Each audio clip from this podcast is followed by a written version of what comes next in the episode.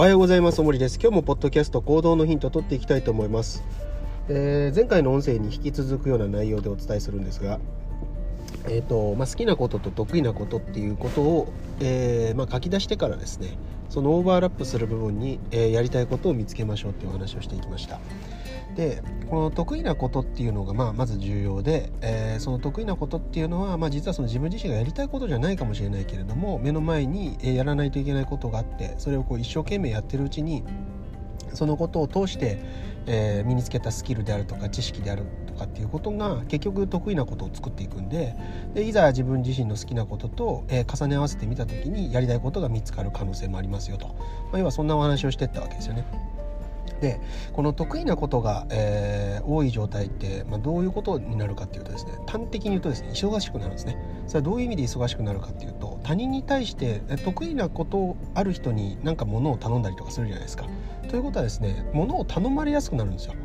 で物を頼まれやすくなるんで結果的にですね、えー、やることが多くなって忙しくなるんですね。だから昔からよく言いますけどあの何か物頼むんだったら忙しそうな人に頼めっていうわけですね。それは何でかっていうとそれが得意だから集まってくるわけなんで忙しいわけですよね。で暇な人は何なのかって言ったら簡単に言ったらそのことにおいてはおそらくそう実務能力としては低いっていうことなんでで暇な人に物頼むよりは忙しい人に物頼んだ方がいいと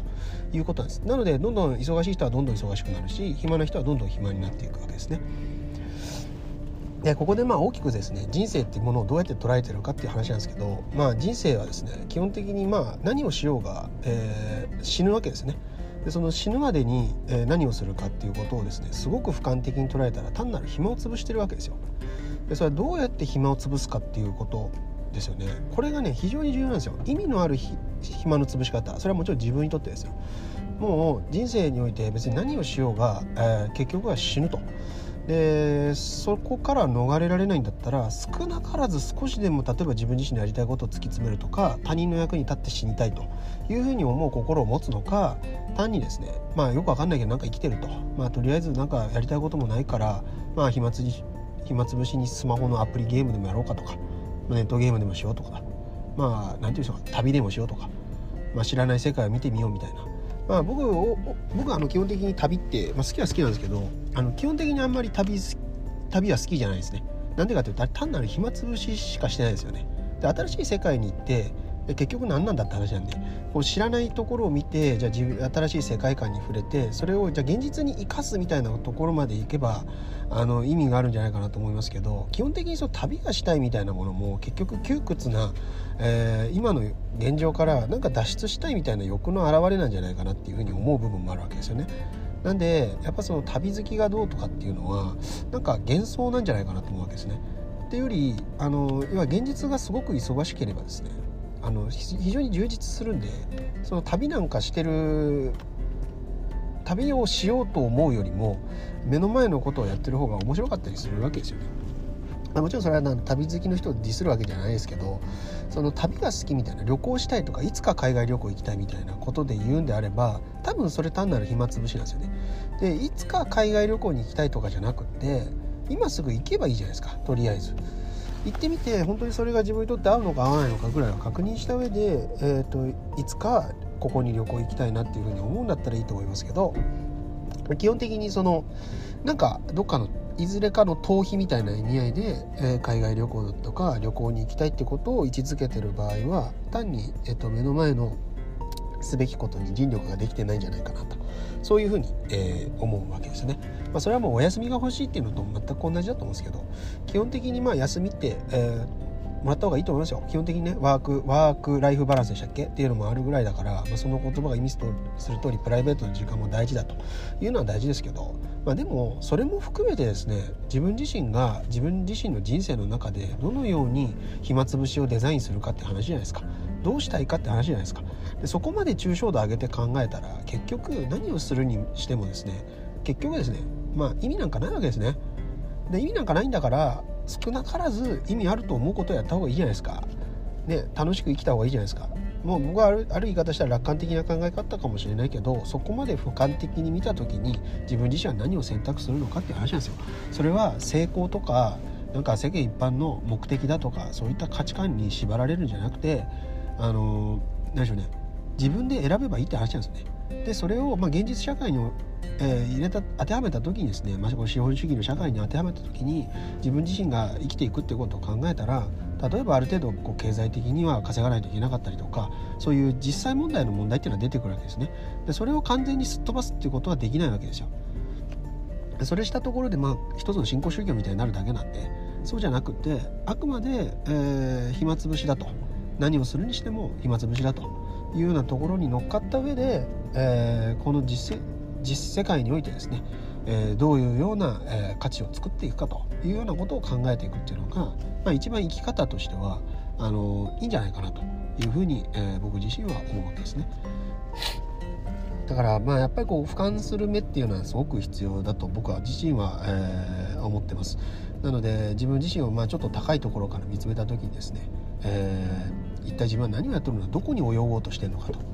えー、自分自身の人生のレースまあレースなのかどうなのか分かんないですけどどこにこう行こうとしてるのかっていうところをやっぱ把握するっていうのはあの非常に重要になってきます。でいわゆる目的とか結果っていうのはその人生って終わりのところが終わりのところが簡単に言ったら結果になるわけじゃないですか。だからだ仕事における結果とか目的とかっていうのは自分自身のその人生っていうことにおいては本当にこう何て言うかな抽象度の低い問題なんですよね。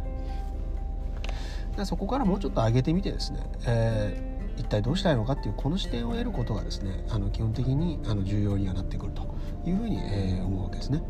でやっぱこの抽象度を上げるっていう観点がちょっと分かりにくかったら東京タワーでも登ってですね下の下界を見つめればいいと思うんですよ今まで間近に見て大きく見えたものがちっぽけに見えてくるわけですよね、まあ、そういった具体的な体験を通して、えー、自分自身のその思考を上に上げていくっていうことはもちろんこう肉体的にも、えー、やれるわけなんで、まあ、そういった活動を通してですね、えー、自分自身のこう抽象度をぜひこう上げていって、えー、もらいたいなというふうに、えー、思います。まあ、少しあの、えー、と何でしょう、えー、得意なことっていうお話からですね少し話が飛躍しちゃった部分はあると思うんですけど基本的に、えー、やりたいことっていうものを、えー、見つめていく時にですねそのやりたいことがないみたいなことに悩んでるその状態っていうのは、まあ、いつか終わる人生の暇つぶしに対してですねまあ暇つぶしだったから何したっていいじゃんとでそのもちろん何したっていいじゃんっていう中にその、まあ、もちろんモラルだとかねそういったものっていうのはあると思いますけどでも少なからずそこの発想はぜひぜひ持ってくださいよと思うわけですね。その辺って、えっとまあ、単衣装って知ってるか分かんないですけどあの親鸞っていう人がですね、えーまあ、言ったと思うのを言ったとされる、えー、なんていうね、まあ、教えですよね。えー、それをですね、まあ、記録したものがあるわけですけど、まあ、そこら辺には書いてあるわけですね。でその中の一節ですごい面白い言葉があって、まあ、善人っていうものはやっぱりそこ救われるわけですよね。でも悪人こそ救われるみたいなことを言ってるわけですよ。極楽浄土に行けるみたいななんでって思うわけじゃないですか。善人が極楽浄土に行けるのはまだわかるけどなんで悪人が行けるんですかみたいな、まあ、それ当時ですね非常にこう解釈の難しさがあったわけです。でもここで親鸞が何言いたかったのかっていうとその悪人は悪人にしかなれなかったわけじゃないですか。わかんないですよ。もちろん善人になれたかもしれないけど悪人しかなれなかった道しかなかったと。だったらその人たちこそ救うべきだろうみたいな。まそういうような教えなわけですね。これすごいなと思うわけですね。だから僕らはですねまああえて悪人になることも正直できるわけです。でも悪人にしかなれなかったっていう人が多分このポッドキャストは聞いてないんですよ。だから、まあ、ある意味言い方したらみんないいことしようと思ってるわけですよね。でアクションを起こしたいってことですよね。悪いアクションを起こしたいっていうことで聞いてる人ってあんまりいないと思うんで。けどあくまであの実際の人生の中にいうのはですね、まあ、こういうふうに、えー、前向きなことを考えられてる人もいれば後ろ向きにしか考えられない人もいるわけですよね。でそれでちょっと凄惨な事件を起こしちゃう人だっているわけですよね。でそれをですねじゃあ善人善人の人がその悪人を咎めるっていうのはおかしい話で悪人には悪人にしかわからない辛さとかそういったことがあるわけじゃないですか。だからこそですね実は発想そのものは自由に持たないといけないわけですよ。でそこを変にこう善悪を自分の自身のこう解釈の中だけでバッサリと決めてしまうっていうのはそれこそ本当にえっと何て言うかないろんなものの味わいがなくなっちゃうんですね。いいか悪いかみたいなシャープな切れ味の味しか分からなくなっちゃう。美味しいまずいとかそれしか分かんなくなっちゃう。その微妙な深みが分かっていくっていうのはやっぱそういう善悪を超えた、えー、それぞれやっぱ人間が人間たるゆえんですよね。悪人になりたくて悪人になった人ももちろんいるかもしれないですけどサイコパスみたいなね、まあ、そうじゃないような人たちもやっぱりいるわけですから。そうなってきた時にその辛さみたいなものもやっぱり知っとかないといけない。だから、えー、自分自身はそうじゃないとかって思ったりするかもしれないですけどでもちょっと発想一回こう変えてみてですね。あの本当にモラルとかもね一回なしで何をすべきかみたいなことも全部こう考えてみてください。そうした時に何を自分が選ぶかなんですよ。それを選べなかった人たちもいるわけなんで。そしたら、えー、それに対してどう考えていくかっていうのはあのと簡単にこう解決できる問題じゃないかもしれないけど資料は深くなりますよね。まあ、僕はあの精神医学の勉強とかもしてきたんで、まあ、この辺のことについては結構いろいろ思うところがあって単に良し悪しだけで測るっていうのはやっぱり何て言うかないいことじゃないというか、うん、あんま推奨されるべきことじゃないなっていうような認識はあるんですけど、まあ、この辺のことには非常にこう難しいし、まあ、議論の余地があるところだと思うんで、まあ、ぜひですねこういったところは大森クラブ、えー、であるとか、え、国語クラブでですね、えー、こういう話どんどんしていきたいと思いますんで。また皆さんもお時間許す限りですね、えー、僕の主催する会にも参加してもらえたらと思います。まあ、いろいろと、えー、考えるテーマ、えー、お話ししたと思いますので、ぜひ皆さんの方でも考えてみてください。え今日もありがとうございました。えー、一日、え頑張ってください。